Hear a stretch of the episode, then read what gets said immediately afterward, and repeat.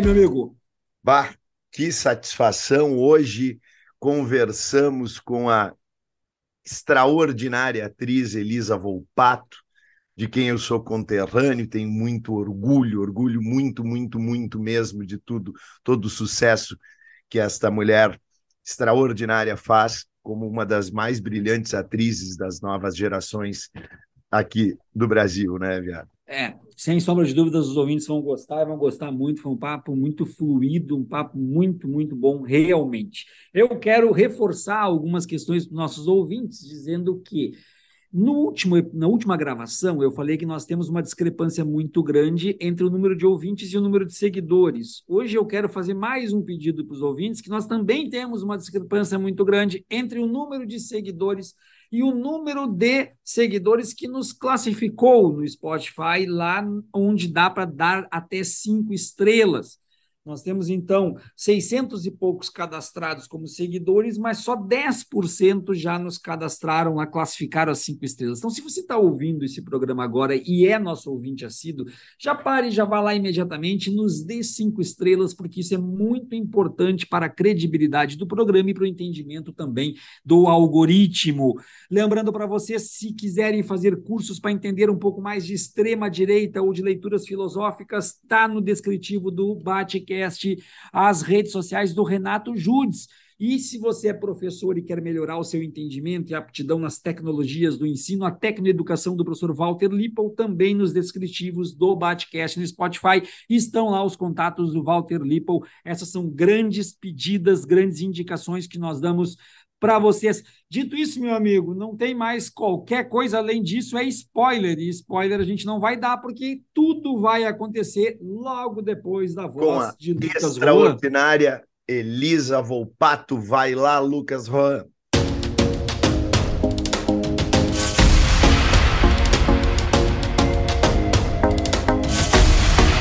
Batecast, o seu canal de cultura e sociedade. Apresentação: Adriano Viaro e Fábio Catani.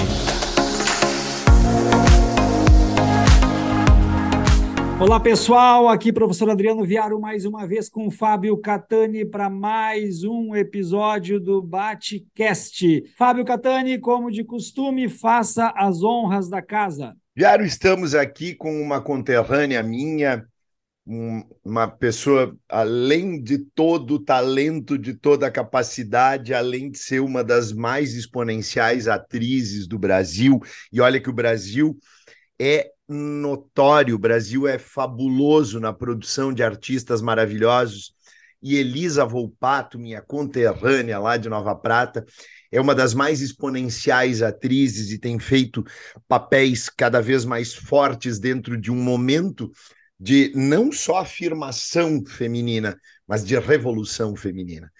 Elisa Volpato, que satisfação te ter aqui, que bom poder falar contigo, que, que honra te ter aqui conversando com a gente.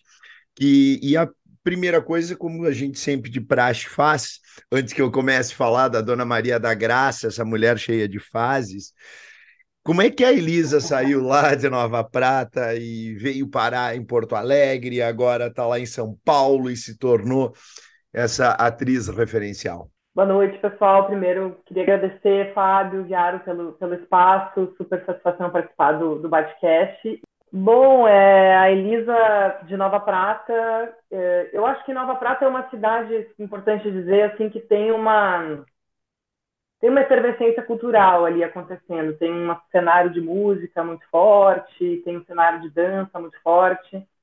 Não tinha exatamente curso de teatro em Nova Prata, então eu, eu nunca fiz aula de teatro em Nova Prata, mas eu era sempre muito conectada com atividades artísticas, o canto, a dança. É, e os meus pais, eu acho que são grandes incentivadores, é importante dizer, né? São pessoas que não são exatamente ligadas à arte, mas que sempre gostaram muito, sempre apoiaram e eu acho que eles uh, me incentivaram muito, assim. Eu e meus irmãos, né? Acaba que, engraçado, né? Meu, meu pai é pediatra, minha irmã, minha mãe é de formação é, em letras, né? Minha mãe era professora, agora ela largou o magistério. Mas, é, e nós somos três irmãos que não, nenhum foi fazer medicina, né? Todos foram para a área artística, meu irmão é músico, eu sou atriz, é, e a minha irmã foi para a área de produção audiovisual Então eu acho que isso tem muito a ver com eles, assim, porque eles nunca, né, insistiram que a gente fizesse nada que a gente não fizesse. E eu acho que essas fontes todas que eu bebi ali, né, nessas atividades extracurriculares que eu fazia, é, foram coisas que foram me alimentando, assim. Eu acho que eu sempre enxerguei na arte uma maneira de comunicar de outra ordem, assim. É, e isso me interessava, né, ver a vida por outros vieses, né, através do sensível. É, Para mim não fazia o menor sentido seguir uma, né, uma profissão mais cartesiana, em que eu tivesse que fazer a mesma coisa todos os dias e trabalhar no mesmo lugar. Eu acho que eu queria essa dinamicidade e tinha essa vontade de me explorar, de me explorar, explorar meu corpo, a minha voz, né? Eu me vejo assim, eu não consigo existir sem esse todo, assim, que é o corpo, voz, mente, que eu acho que é um trabalho que, né, o, o, o trabalho do ator ele é muito esse global, assim, né? E aí eu não sabia exatamente que eu podia fazer curso de teatro, né, como uma, uma faculdade, como uma profissão, e, e aí eu fui pesquisando, quando eu cheguei no ensino médio, eu fui entendendo o que, que eu podia fazer, né, depois que eu saísse da, da do, do, colégio, e, e daí eu entendi que tinha um curso de, de artes cênicas na URGS em Porto Alegre, e falei, acho que eu vou me preparar para isso, assim. É, muita gente lá em Nova Prata até se surpreendeu porque eu sou mais conhecida em Nova Prata por cantar. É engraçado, né? Porque eu tenho toda uma trajetória no CTG, no Centro de Tradições Gaúchas, e também no Bailado Gaúcho, que é um grupo importante de folclore de Nova Prata, que fazia. É, eles têm uma pesquisa de danças folclóricas do Brasil inteiro e tinha um grupo de música que tocava ao vivo para eles dançarem. E nós participamos de muitos festivais internacionais de dança e eu sempre acompanhando o grupo musical, cantando. Meu irmão também foi parte desse grupo tocando, minha irmã dançando. Então, é, isso foi um estímulo muito grande, mas eu, eu não queria ser cantora, não, eu, nunca foi, assim, não queria ser só isso, né? Não que, que eu deixei isso de lado, acho que sempre a música caminhou junto comigo, mas aí eu decidi que eu queria ser atriz. E, e aí os meus pais me incentivaram bastante, assim, eu acho que eles são bem loucos, assim, acho que eles são bem, é, bem ousados, assim, né? Hoje pensando assim, porque é uma profissão com muita instabilidade, né? Muita instabilidade financeira, emocional mesmo, né? Você está sempre sendo um pouco testado, você, uma hora você tem trabalho, uma hora você não tem, é, né? Tudo que eu faço, eu, eu passo por muitos testes e audições, e então você está sempre sendo um pouco, né? Se provando um pouco, então eu acho que não é para qualquer um, assim, acho que é uma coisa que facilmente as pessoas acabam muitas vezes desistindo porque é, é demandante, assim, né? Uhum. Então eu acho que os meus pais foram muito corajosos de apoiar isso, assim, e... mas eu acho que também eles viram que eu levava muito a sério, né? Acho que também eles não apoiariam se eles não vissem que porque é isso, né, pai? Eu acho que eu nem, nem precisaria ter uma formação como atriz para trabalhar como atriz.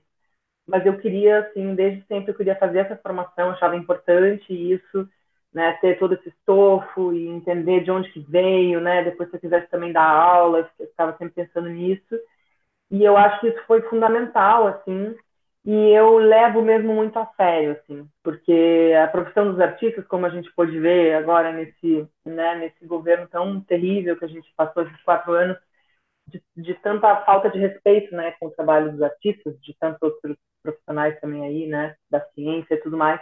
Mas falando dos artistas, que é a minha área, é, tem muito pouco respeito, muita pouca validação. Então, se a gente não se valorizar, né, eu acho que sempre passa um pouco por esse lugar. Então, eu sou uma pessoa muito séria no que eu faço, eu sou pontual, eu gosto de fazer as coisas, eu sou correta, eu me saio, eu chego no horário, eu, eu, eu assim, eu levo isso assim muito na ponta da faca, assim, porque eu acho que se eu não levar, né, as pessoas também não, não, né, já não tem, já não tem essa visão geral, né. Então, enfim, sempre levei muito a sério, fui muito dedicada ali, fiz minha faculdade, já comecei a fazer uns contatos ali de audiovisual, né, fiz alguns trabalhos para a RBS, na né, época que tinha uns projetos maravilhosos aí da RBS, de curtas-metragens que aconteciam aos sábados, né, as histórias curtas depois do Jornal do Almoço, algumas séries da RBS. né? Aos 19 anos já estava lá participando do A Ferro e Fogo, né? Isso, foi o meu primeiro trabalho de audiovisual, A Ferro e Fogo, e era o segundo ano de faculdade. Eu era muito, eu era muito jovem mesmo, assim.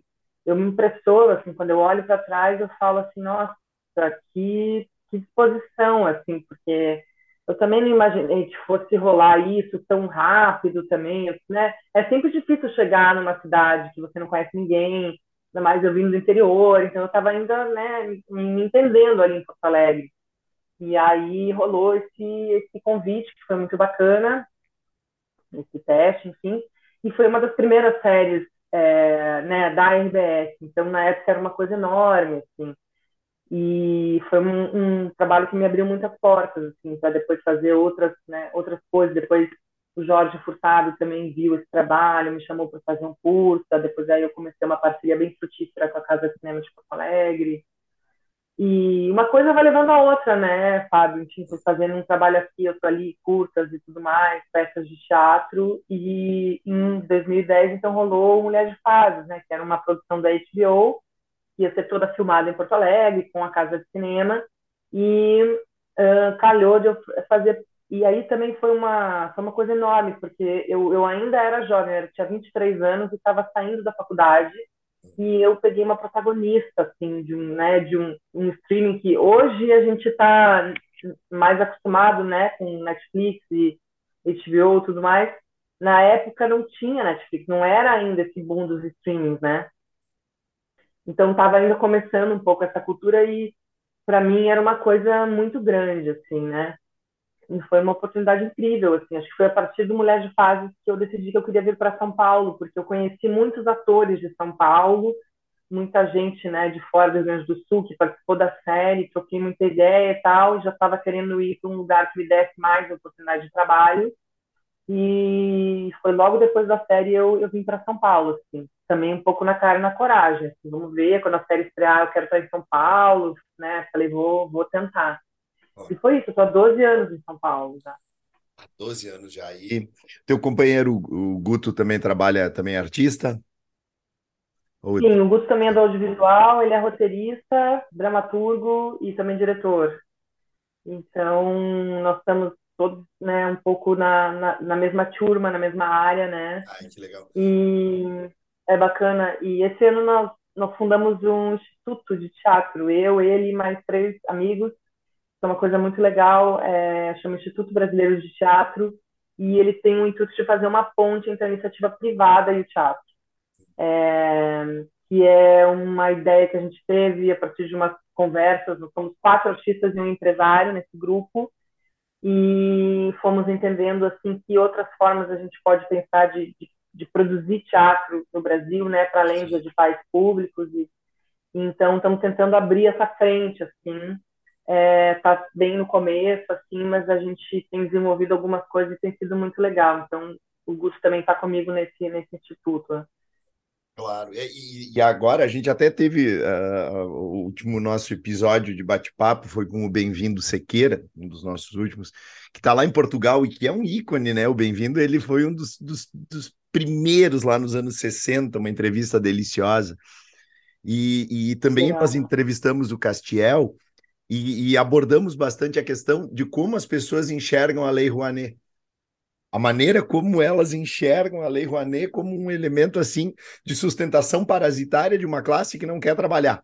Essa é basicamente a, a ideia inserida nessas mentes doentias que aí estão estão soltas e agora orgulhosas, né? Que loucura, né? Essa coisa da Lei Rouanet, eu acho tão engraçado assim. Eu, por exemplo, nunca aprovei um projeto de Lei Rouanet, né? Assim, uhum.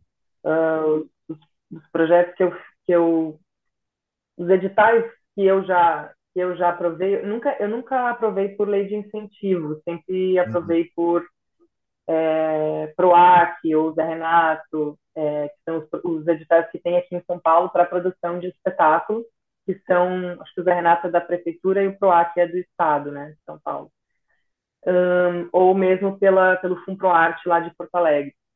Uh, eu acho engraçado eles falarem da Lei Rouanet nesse sentido, porque a Lei Rouanet ela acaba que ela, ela privilegia muitas vezes artistas que já estão consagrados e projetos grandes, né? Porque envolve muito dinheiro, muitas vezes. Então, assim, a massa dos artistas não está nem perto de ser sustentada pela Lei Rouanet, está entendendo? Inclusive, uhum. é uma questão que a gente fala aqui entre a classe teatral, assim, como é difícil é, mandar um projeto para a Lei Rouanet. Aliás, você consegue, às vezes, escrever, mas é muito difícil captar dinheiro se você não tem um nome, se você não. Então, assim, é, é, tudo é tudo distorcido, é tudo errado. Eles nem sabem o que, que é, né? Eles nem sabem como funciona, né? E, e primeiro que assim, a Lei Rouanet não é dado, não é um dinheiro que é dado, né? É, é, é uma decisão da empresa de não dar o dinheiro, o imposto federal e, né, direcionar esse dinheiro para algum projeto que ele queira apoiar. É todo um trâmite, não é nada fácil, né? Assim, é, é todo um protocolo, assim. Então, o jeito, do jeito que as pessoas falam, parece que assim, é um dinheiro que é dado, né? Uhum. É, é uma coisa assim, eu acho uma pena, né? E, não, e como se a, a cultura que... e como se a cultura não produzisse uma quantidade enorme de economia, como se a cultura não produzisse emprego, trabalho, renda, economia, divisas para o Brasil, é, é, é, é, uma mediocridade de pensamento que beira uma rasteirice assim quase de minhocas, né? É, enquanto as pessoas não enxergarem a, a cultura como um, um, um, modo de gerar, uh, como parte da economia, né, digo assim, é, e como um setor fo fortíssimo da economia que só tende a crescer, é, é, complicado, né? Se as pessoas não enxergarem dessa forma, porque é um giro de, né? São muitos, são muitos empregos que geram, né? E além de tudo movimenta, né? Todo um, né? Toda uma cultura, toda uma visão de um país, né? Que a gente vai fomentando, assim. Então é uma loucura, assim. É difícil de entrar na cabeça, né? Mas acho que espero que a gente tenha passado por isso, né? Tomara que agora a gente, agora a gente tem um ministério de novo, né? Uhum. E, e é fundamental, assim, né, Fábio, a cultura, bom, o cinema, o teatro, a gente não sobrevive sem sem apoio público, não, não, não, não tem, não existe assim, a gente precisa, né, a gente precisa que o, que o Estado esteja envolvido nesse, nesse fomento, assim, né, a gente não tem essa cultura né? Como eu disse, assim, agora a gente está abrindo essa frente aí no instituto para ver se a gente consegue, uhum. né, um, um apoios privados e tal. Mas a gente não, assim, a gente não tem isso. Assim, historicamente a gente foi fortalecendo, né, é com essas políticas que a gente foi existindo enquanto enquanto cultura no Brasil, seja cinema, teatro, música, é, né, a gente depende muito e não é no sentido assim de, de ser uma mamata, né? É porque a gente precisa disso para existir. Eu acho que a gente precisa de, de, várias frentes, assim. Eu acho que a gente tem que cada vez mais ter o público e o privado trabalhando junto, assim, né? Mas sem política pública não tem como, assim. Uhum. Não, não, não tem como existir uhum. um cenário cultural. Desculpa, eu, eu me empolguei aqui com a Elisa Viaro, por favor, entre no Não, papo. tudo bem. Elisa, uh, nós enquanto país sempre fomos uma nação repleta por preconceitos e por estereótipos. E dentre esses preconceitos, o machismo sempre esteve amarrado às entranhas desse país. Nos últimos quatro anos, grosso modo, houve um recrudescimento ainda maior desse machismo, inclusive um apagamento das políticas públicas e ministérios da mulher e de tudo mais. Minha pergunta para ti, ela é clara e objetiva em relação a isso. No meio artístico, o machismo ele é menor ou igual ao machismo que nós temos na sociedade brasileira? Eu acho que os artistas, no, no geral, são de praxe, assim, então eu, eu acredito que são pessoas que já estão um pouco dispostas a desconstruir alguns valores muito estabelecidos, né? Eu acho que a gente tem essa coisa disruptiva, né, da da, do experimento, da descoberta, do, do se jogar para o desconhecido. Eu acho que faz parte né, do, do, do fazer artístico você é, sair um pouco da norma, ou questionar a norma. Né? Então, eu, eu acho que a gente tende a estar um pouco mais aberto a essa escuta. Mas eu acho que é uma coisa muito, muito, muito encalacrada. Assim. Eu acho que é uma coisa estrutural muito forte e que a gente vai ter que ir convivendo com isso e quebrando essas barreiras por muito tempo. Eu acho que tem, eu fico pensando um pouco nisso às vezes, sobre o machismo, sobre essa coisa do, preconceito também com a questão de gênero, que eu acho que simbolicamente tem um pouco uma ideia que tem que morrer.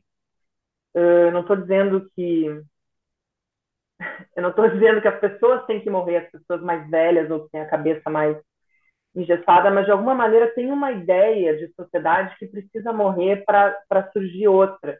Então eu sempre fico pensando um pouco, eu tenho pensado bastante nisso nas, nas crianças, assim, né? Eu não tenho filhos ainda, mas eu acho que as crianças que nasceram, né, nessas últimas gerações, as crianças que estão nascendo hoje, a gente tem a possibilidade de formar novos cidadãos assim com outra cabeça, sabe? Porque e eu acho que é nosso papel assim, né, com os pais, né, de hoje em dia de, de criar as, as crianças de um outro jeito, porque eu acho que é, é geracional, não tem como assim, é uma maneira, né, que os nossos pais, os nossos avós foram criados, que também para eles é muito difícil às vezes de, de quebrar, né?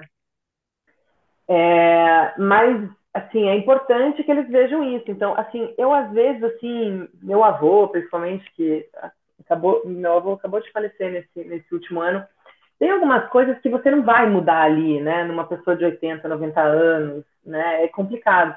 Com o meu pai, né, que é um cara de 70 e poucos, é um cara que já está mais aberto ao diálogo, né, eu já dou alguns toques, já falo algumas coisas, é, aí vai vindo, né, as pessoas, assim, mais próximas da minha geração, é, eu já vou, já bato um pouco mais de frente, do tipo assim, é, de falar mesmo, assim, cara, isso você não pode mais falar, isso você não pode fazer, isso não é legal.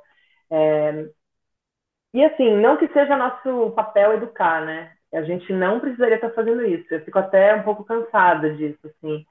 É, porque os homens às vezes vêm para mim e falam assim, mas o que, que vocês querem afinal? Então fala pra gente. Então eu falo, mano, vai ler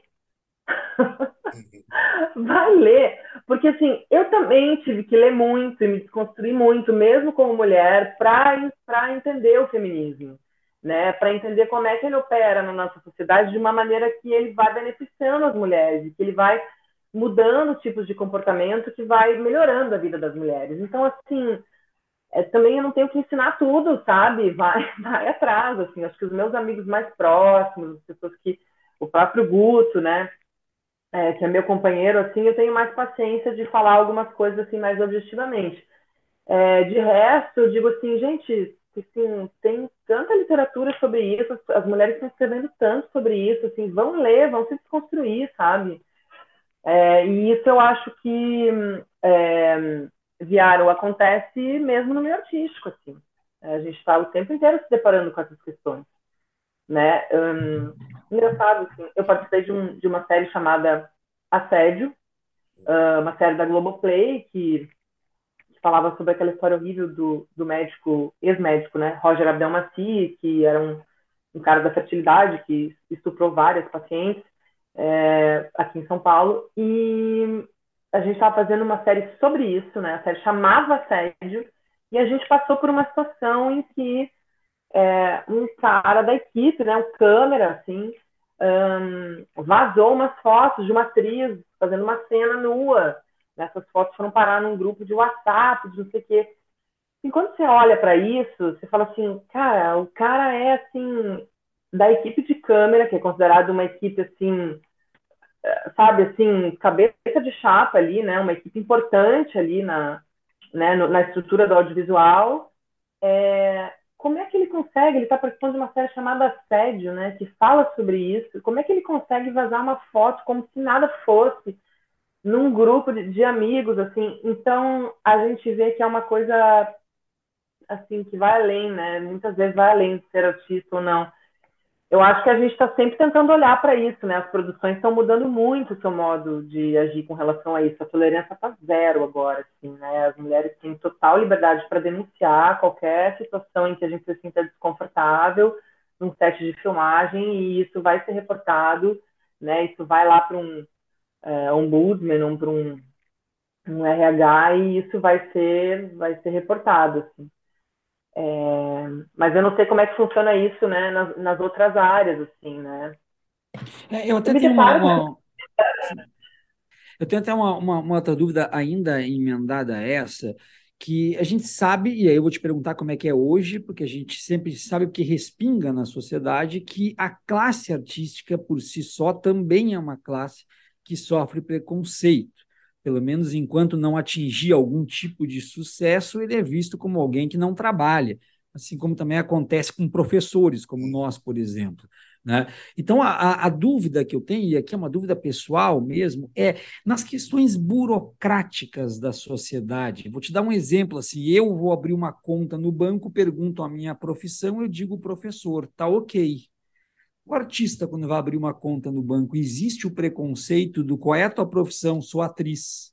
Ou isso já foi superado pela sociedade? Eu acho que as pessoas não entendem muito o que é o trabalho do ator e da atriz. Eu acho que primeiro tem isso, porque assim, quando eu falo que eu sou atriz, as pessoas falam, ai, que legal. As pessoas enxergam como uma coisa, como uma coisa muito exótica, assim, sabe?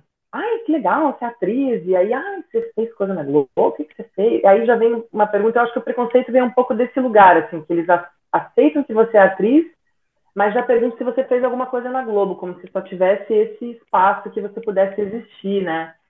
enquanto artista, assim. Então, acho que é, uma, é, também uma falta de informação, assim, né? Porque eu faço tanta coisa, assim, é...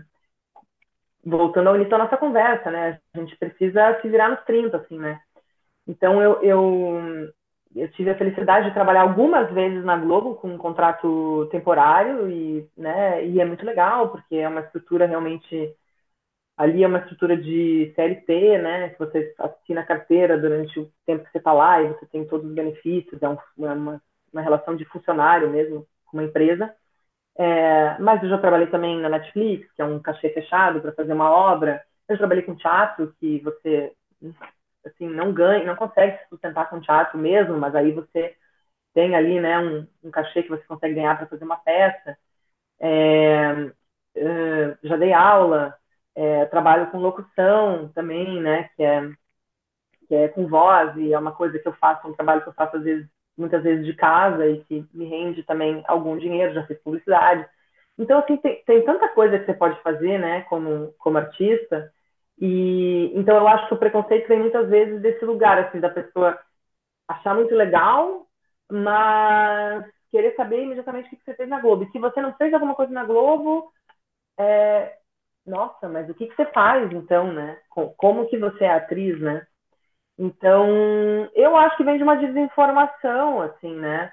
Eu nunca tive, eu nunca tive problema, né, de, de abrir conta do banco, coisa assim, por ser atriz, mas hum, essa pergunta me cansa muito e, e já me cansou mesmo em Nova Prata, né, na cidade de onde eu venho, muitas vezes as pessoas perguntarem, e aí, quando você vai fazer uma novela? Quando você vai, né? E não só assim com essa desinformação de que você não está não saber que você está fazendo tantas outras coisas, mas também como se fosse fácil também estar numa novela, né? Porque também tem esse outro pulo, né, do gato que é assim, cara, eu estou tentando, eu estou tentando várias coisas, né? Eu adoraria fazer uma novela e ficar contratado durante X meses e, né, seria muito legal, mas eu não consegui ainda. Eu o que eu consegui fazer na Globo foram séries né, algumas séries ali pontuais e eu sigo fazendo testes e, e tentando, enfim. Então, às vezes é quase você debochado, não debochar, mas assim, você mexer com uma coisa que é muito difícil você conseguir uma oportunidade, às vezes, né? Numa emissora grande e tal. Então, quando a pessoa faz essa pergunta, ela não faz nem ideia do quanto isso pode ser violento, às vezes, né? De, porque, assim, não que eu não esteja tentando, né? Assim, mas a pessoa fala como se fosse fácil, né? Ela pergunta assim, mas como você não fez uma novela ainda, né? É mais ou menos o que acontece com os meus estudantes vestibulandos. Eu sou professor de pré-vestibular há 25 anos, né? E sempre, né? Ah, mas como que tu ainda não passou? Para jovens que estão aí ralando, estudando que nem malucos e aí buscam uma vaga, principalmente medicina, é muito difícil, né? É a mesma falta de sensibilidade que se estabelece. E uh, depois eu quero voltar para algumas das tuas uh, teus personagens mais próximos e, e, que são cada vez mais fortes, nossa. Mas antes eu quero é, resgatar exatamente porque a gente aqui em, em Porto Alegre nós temos privilégios enormes de ter uma classe artística, uma classe de diretores, de produtores, de roteiristas sensacionais. E até convido os ouvintes a buscar o episódio em que nós falamos com o Zé Vitor, que ele conta como surgiu o Porto Verão Alegre que era exatamente no momento em que ele e outros artistas, acho que até o Zé Adão Barbosa também estavam desesperados, o Beretta estavam desesperados, a gente precisa ganhar dinheiro, né? E aí acabaram desenvolvendo Porto Verão Alegre. Então as pessoas acho que elas têm uma dimensão uh, muito, muito fechada acerca do que significa arte, né? E aí, voltando aqui para Porto Alegre, tuas experiências com o Furtado, Gerbasi, Alabarce, o Giba deve ter sido fantástico trabalhar com esse pessoal, né? Fantástico. Eu, eu, eu adoro o Jorge Furtado. Um salve para o Jorge Furtado, aliás, aproveito esse, esse espaço. É, ele me deu muitas oportunidades, assim, eles são, me apadrinharam um pouco a Casa de Cinema, né? Uhum. Quando eu estava em Porto Alegre, gosto muito dele, da Nora, da esposa dele, que é produtora, da Ana Luísa Azevedo, e do Giba, né, que são os sócios. O Gerbasi, eu, o Gerbasi, eu participei de um curso dele de, de faculdade uma vez, e também fiz uma participação num longa dele, é, que é o Menos Que Nada, foi ali mais pontual. É, eu pude trabalhar mais com a Ana Azevedo, que é a diretora né, da Casa Cinema, e com o Jorge. É, com o Alabás eu nunca trabalhei, só é, nunca trabalhei com o Alabás, conheço ele, mas a gente nunca trabalhou. E a Casa do Cinema foi uma escola, assim. Eu estava na faculdade e eu estava fazendo eu, fazia minha faculdade de dia e à noite eu, tava, eu, fazia o Teatro Escola de Porto Alegre, que era o TEPA, o antigo TEPA, que hoje virou a Casa de Teatro de Porto Alegre com o Zé Adão. É, mas na época eu fazia um curso à noite em que a gente, no final do ano, tinha uma montagem de espetáculo e a gente apresentou um espetáculo que eram oito contos do Nelson Rodrigues, uma peça super legal com contos do Nelson Rodrigues e o Jorge Furtado foi assistir. E aí ele gostou muito e tal, depois ele me ligou para me convidou para fazer um curso que ele ia fazer, que era uma coisa super específica, era um projeto do Terra, que ele ia fazer com a Alice Braga, mais alguns atores ali do Sul, chamou para fazer uma participação. Aí que eu, que eu conheci eles, assim. E foi incrível, assim, porque o Jorge Furtado é uma enciclopédia ambulante, assim. Ele, ele, você conversa com ele, ele conta histórias e ele cita livros e ele e assim tudo ele leu tudo ele viu tudo ele sabe ele ele conversa de todos os assuntos ele se interessa por todos os assuntos ele é uma pessoa muito curiosa né ele é muito interessado. Então eu eu, eu fiquei chocada assim quando eu conheci ele assim eu fiquei assim maravilhada com ele. E aí depois disso a gente quando surgiu o Mulher de Fases que era uma produção da Casa de Cinema o Jorge não podia assinar nada no Mulher de Fato porque ele é contratado da Globo e era um trabalho da HBO. Então ele fez, acho que uma espécie de ele fez uma revisão dos roteiros, mas ele não podia dirigir nada. Então ele não ele não teve, né, presente tão ativamente. E a gente gravou Mulher de Fases inteiro com direção da Ana Luísa Azevedo e do Márcio Chonadi, que é um outro diretor também que eu adoro, aí de Porto Alegre. É, e aí, depois do Mulher de Fases, o Jorge me chamou para fazer o Real Beleza, uma participação que é um longa dele, e também o Mercado de Notícias, que é esse docudrama, né, um documentário sobre jornalismo maravilhoso. É, Eu amo esse A Dona Pecúnia, né? tua, tua personagem. Pecúnia, ele bota os atores, então, ele, né, ele traz um grupo de atores para encenar trechos dessa peça de 1600, que é do Ben Jonson, que era um contemporâneo ali do Shakespeare, que era sobre o surgimento da primeira agência de notícias da época, e ele intercala, então, né, cenas desse, dessa peça com essas entrevistas dos jornalistas, né, falando sobre o jornalismo, e eu acho que é um documentário acertadíssimo. É maravilhoso, maravilhoso, eu amei, amei, amei. E, e agora vindo para tanto para Mira Simões quanto para Ivona de Aruanas e principalmente a Anitta Berlinger, a, a, teus personagens muito fortes, muito fortes, marcantes. E te confesso que quando eu, eu revi a cena agora com a, com a Verônica, da, do momento em que ela te leva e te prende no, na, numa fábrica abandonada, nossa, que, que coisa forte, que cena forte, que cena marcante. Que elas representam para ti, essas mulheres, e o que elas representam para as outras mulheres, e como chega o contato das outras mulheres para ti acerca de como elas recebem essas tuas personagens tão fortes. Pois é, legal você falar isso das personagens fortes, porque eu acho que eu fui muito afortunada mesmo, sabe, Fábio, com é, de ter a oportunidade de fazer trabalhos que tinham uma temática assim é, importante, né? Então com, começa ali com assédio é, na Globoplay, né, que uhum. trazia essa história aí terrível do, né, dessas vítimas do Roger.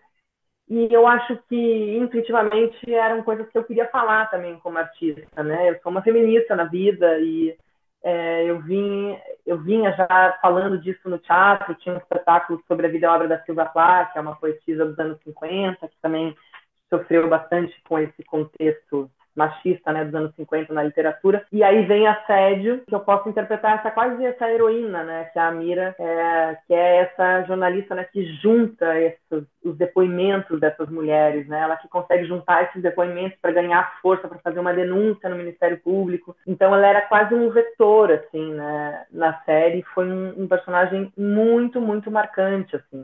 Eu recebi muitos retornos, assim, é, muito legais de mulheres que, que já passaram por situações parecidas parecidas, né? E, e falando do quanto é importante ter essa rede de apoio, né? Ou de ter uma pessoa que confie, uma mulher mesmo, né? Que às vezes leve isso adiante. Eu acho que a Mira ela tem essa empatia, né? Por ela ser mulher, eu acho que ela se coloca um pouco nesse lugar, né? Tanto que na história real mesmo, e também na série, a gente pode ver que muitas denúncias haviam sido feitas e haviam sido engavetadas, né? E aí, quando chega essa jornalista, mulher, ela, ela, ela realmente acredita nessas mulheres, né? Ela não tem dúvida de que aquilo aconteceu e ela precisa arquitetar como é que ela traz esses depoimentos para isso ser a prova, né? A prova que ela tem, que é, é, tudo que essas mulheres têm é a palavra, né? Daí, quando, quando, eu, né, quando eu chego no, no, no Bom Dia Verônica, eu tenho que estar um pouco do outro lado da força, né? E foi super interessante, assim, essa personagem também. Acho que foi um presente, assim, porque ela é uma personagem que reproduz, né, muitos machismos daquele cotidiano ali da polícia. Mas eu não podia deixar de olhar para ela também como uma vítima desse sistema, né? Então eu, eu, eu sempre olhei a Anitta um pouco como um resultado ali, né, de todo um contexto. Eu acho que ela deve ter passado por muita coisa para chegar onde ela chegou, porque ela ocupa um lugar de muito poder num, num, ambiente da polícia que é muito masculinizado. Então, ela, enquanto delegada, ela tem que estar sempre com, né, botando assim, vindo com os dois pés, né, impondo esse respeito, né, porque a, priori, né, os homens já vêm assim com é, é, é muita piadinha, é muito. Então, eu acho que ela foi o jeito que ela entendeu, né, que ela podia existir ali. Então ela acaba sendo uma mulher muito machista, né? E eu acho que eu recebi comentários ótimos, assim, a, né, a maior parte das pessoas falando isso, assim, cara, você é uma filha da puta, te odiei e tal, mas, pô, parabéns, que, que trabalho importante, né, que, que importante a gente ver, né, esse, essas duas mulheres ali, né, existindo, né? Porque a Anitta é um contraponto para essa heroína, que é a Verônica. Eu acho que se a Anitta fosse um. Se esse personagem da Anitta fosse homem, a gente não. Talvez a gente desse até menos importância no sentido assim, que a gente acharia meio óbvio, né? Ah, tipo, claro que o cara é machista, claro que o cara é um escroto com a Verônica, né? É óbvio ele é o delegado, ela é escrivã, mas quando ela é uma mulher, né, agindo daquela maneira, tudo fica um pouco, a gente espera, opa, que, que loucura, né? Essa mulher, ela, ela, né, ela deveria ter empatia com essa colega e ela, e ela não tem, ela reproduz ali, né, alguns machismos. Então, é, eu sempre enxerguei, enxerguei ela assim como fiquei criando esse subtexto, né, na minha cabeça de que eu acho que ela é uma mulher muito defendida, assim, né? Por ter passado também por muitas violências por ser mulher. Né? E é interessante porque a presença da Anitta nessa, nessa série, ela também reproduz aquilo que a gente viu na própria estrutura de participação de mulheres no governo, de um misógino encabeçando e de diversas delas sendo os baluartes da reprodução da ideia da mulher submissa. A própria posição da nossa ex-primeira-dama, a Damares, então não se fala, e tantas outras que reproduzem exatamente isso. Então, me parece que esse momento histórico servia bastante para que também as pessoas refletissem acerca de como mulheres também podem ser baluartes de defesa da reprodução da, do próprio machismo, né? Ah, com certeza, né? Quando a gente constrói uma sociedade assim misógina, né, que tem essa que, que de, decide que a mulher tem que ocupar, ocupar, determinados espaços e que ela pode ir até aqui e que ela não tem a liberdade, isso vai se perpetuando também, obviamente, na, nas estruturas femininas, né? As mulheres aprendem a agir nessa lógica, né? Tanto que é, eu, já, eu já fiz essa autocrítica, assim. Eu também sou machista, já fui machista, né? Em que, em que momento que eu... Porque, né, eu fui criada também uhum, nessa lógica, né? Então acho que a gente tem que estar sempre muito vigilante mesmo, né? Agora é o perigo, né, de um chefe de estado, é, né, que é aquela aquele poder maior, estar tá reproduzindo com tanta veemência esse comportamento misógino. Isso é um perigo, né? Porque ele ele está ali, ele espelha, né? Ele é um espelho para muitas pessoas. Então é, foi muito perigoso assim esse comportamento né do Bolsonaro nesses quatro anos porque ele, ele, ele ele ele levou a luta para trás, assim, né? A gente já estava num momento que a gente estava avançando, né, em muitas, muitas pautas, assim, aí ele é um retrocesso, assim, né? Ele puxa o freio. Assim. Elisa, algumas questões, assim, que, que podem parecer é, menores, mas que eu tenho certeza que são importantes para os nossos ouvintes. Então, eu queria que tu dissesse para nós as tuas referências na, na arte, as tuas referências no teatro, na TV ou no cinema, sobretudo as tuas referências femininas. E se tu pudesse justificar o porquê que são as tuas referências. Ah, bom, são muitas, né? Eu, eu bebo de muitas fontes, inclusive da própria literatura, né? Eu, como eu comentei, eu fiz esse espetáculo que era inspirado na vida e na obra da, da Sylvia Plath, né, que é essa poetisa dos anos 50 que se suicida aos 30 anos. Então, quando, quando eu resolvo fazer um espetáculo sobre ela, né, é um pouco sobre todas as mulheres, assim, que é uma mulher que foi muito, que tinha um potencial enorme, que foi muito invisibilizada, né, naquele ambiente machista dos anos 50, e eu me colocava nesse lugar, assim, como atriz, eu acho que também a gente, muitas vezes, a gente vive num, num, num lugar muito acachapante, assim, né, de não conseguir realizar as coisas que a gente quer. Então, eu, eu sempre trago a Silvia, assim, como uma potência, como uma força, assim, porque ela é uma mulher que estava inserida nesse contexto, casada, com dois filhos, é, e ao mesmo tempo criticava essa estrutura o tempo todo. Assim. Então eu levei os poemas dela que são muito viscerais, assim, por muito tempo assim, é, no meu, acho que no meu fazer artístico, assim,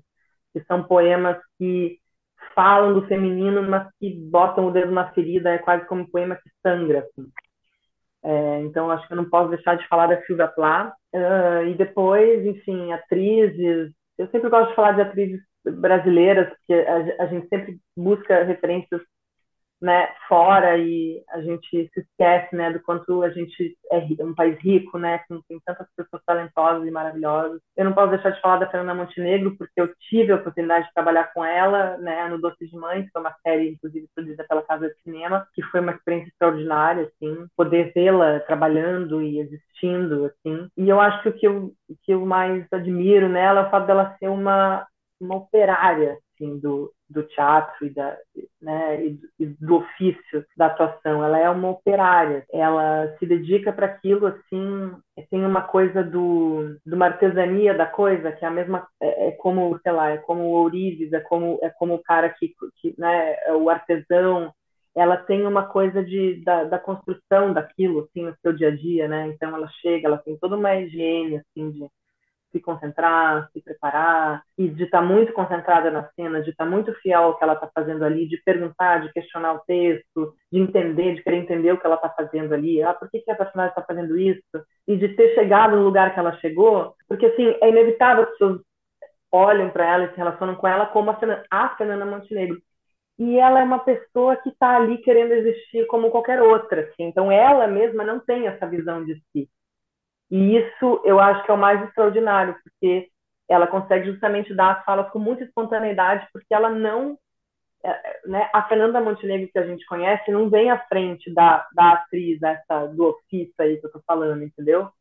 Então, ela me deixava até confusa, porque ela fala com tanta naturalidade que às vezes eu achava que ela não estava dando texto, ela estava falando comigo, Elisa sabe? É, a gente teve uma história super engraçada no, numa leitura, assim, que ela foi dar uma fala para mim. Eu tinha acabado de conhecê-la, eu estava muito nervosa, Sim, não tem imagino. como você não, não conhecer. Tem como, né? assim, todo mundo fica muito nervoso, muito assim emocionado, né, de conhecê-la. E a gente estava numa leitura, numa mesa com várias pessoas e todo mundo. E aí ela deu uma fala que era para mim e eu estava um pouco prestando atenção nela. Eu estava meio tipo maravilhada com ela. E eu não dei a minha fala. E aí assistente de direção, Elisa, e aí eu E aí eu fiquei muito nervosa porque eu tinha porque eu não tinha dado a fala. Daí que eu me dei conta, eu falei, não acredito que isso aconteceu comigo, sabe? Mas é que ela foi tão natural olhando para mim e ela falava, minha querida, não sei o quê, porque ela era minha avó, né? Uhum. E aí eu fiquei desnorteada, assim. Então isso me marcou muito, assim, é, da naturalidade dela, né? Do, do, do quanto ela leva isso e, e te pega assim no braço, como se fosse uma avó mesmo, assim, sabe? Te deixa muita vontade na cena. E eu olhava para ela e falava, assim, nossa, eu gostaria de, de, de, chegar né, na idade dela com essa nossa com essa categoria assim né eu sempre cito a Adriana Esteves também porque ela a gente também trabalhou no, no assédio e foi um foi um trabalho super super especial assim de poder vê-la trabalhando também de perto a gente tinha algumas cenas que a gente fazia juntos e é uma pessoa que te olha no olho que conversa que passa o texto com você que estuda eu sou uma pessoa muito estudiosa, então é, eu sempre gosto de ver o processo das atrizes, né? E geralmente, assim, essas atrizes que são muito estudiosas e tal, que tem ali um processo que é delas, uma maneira de, de trabalhar, de construir, eu sempre presto muita atenção. Então, eu vi que a Adriana tinha muito, assim, ela tinha ali os seus métodos, até comentou comigo um pouco como ela trabalhava. E depois, mais recente, em Aruanas, eu sou muito fã da Débora Falabella, eu acho ela uma atriz extraordinária, assim. É, e ela também é uma é uma menina super estudiosa, muito caxias, assim, você vê que faz mil anotações do texto. Eu sou dessas, assim, que faz mil anotações e pensa e vai e volta, e estuda em casa, né? Eu vi que ela tinha muito isso de estudar e que, ao mesmo tempo, é uma pessoa que chega ali no set de filmagem e consegue descarrilhar, assim, sabe? Consegue estar totalmente presente, né, que vai fazer a coisa com a vera, assim, com, com muita verdade, mas que ao mesmo tempo você vê que tem um método ali, que, que em casa estudou a cena tal, né, e dissecou a cena, entendeu. Então eu eu tô um pouco com essas tô um pouco com essas referências brasileiras, assim, acho que eu fico, vou ficar com essas. Eu poderia estar também muita gente aqui, mas acho que vou ficar com essas referências que, que tiveram próximas a mim mesmo, né? Ó, oh, Viário, estamos chegando então ao fim do nosso bate-papo tão bom com a Elisa. Quero te agradecer profundamente, Elisa. Maravilha de bate-papo. Viário, faça o nosso final. Eu queria então passar alguns recados rápidos para os nossos ouvintes que curtam o nosso, o nosso bate-cast, que compartilham que acessem as cinco estrelas lá que podem ser dadas de classificação dentro da plataforma do Spotify ou de todos os outros agregadores de áudio também. Se porventura tiverem a possibilidade e o interesse de apoiar, esse é um projeto independente, onde vocês podem apoiar pelo apoia.se barra Batcast e seguir as nossas redes sociais que estão todas na descrição do Batcast no Spotify. Eu sou o professor Adriano Viaro e, junto com o Fábio Catani, conduzi mais um episódio do Batcast. Tchau, tchau.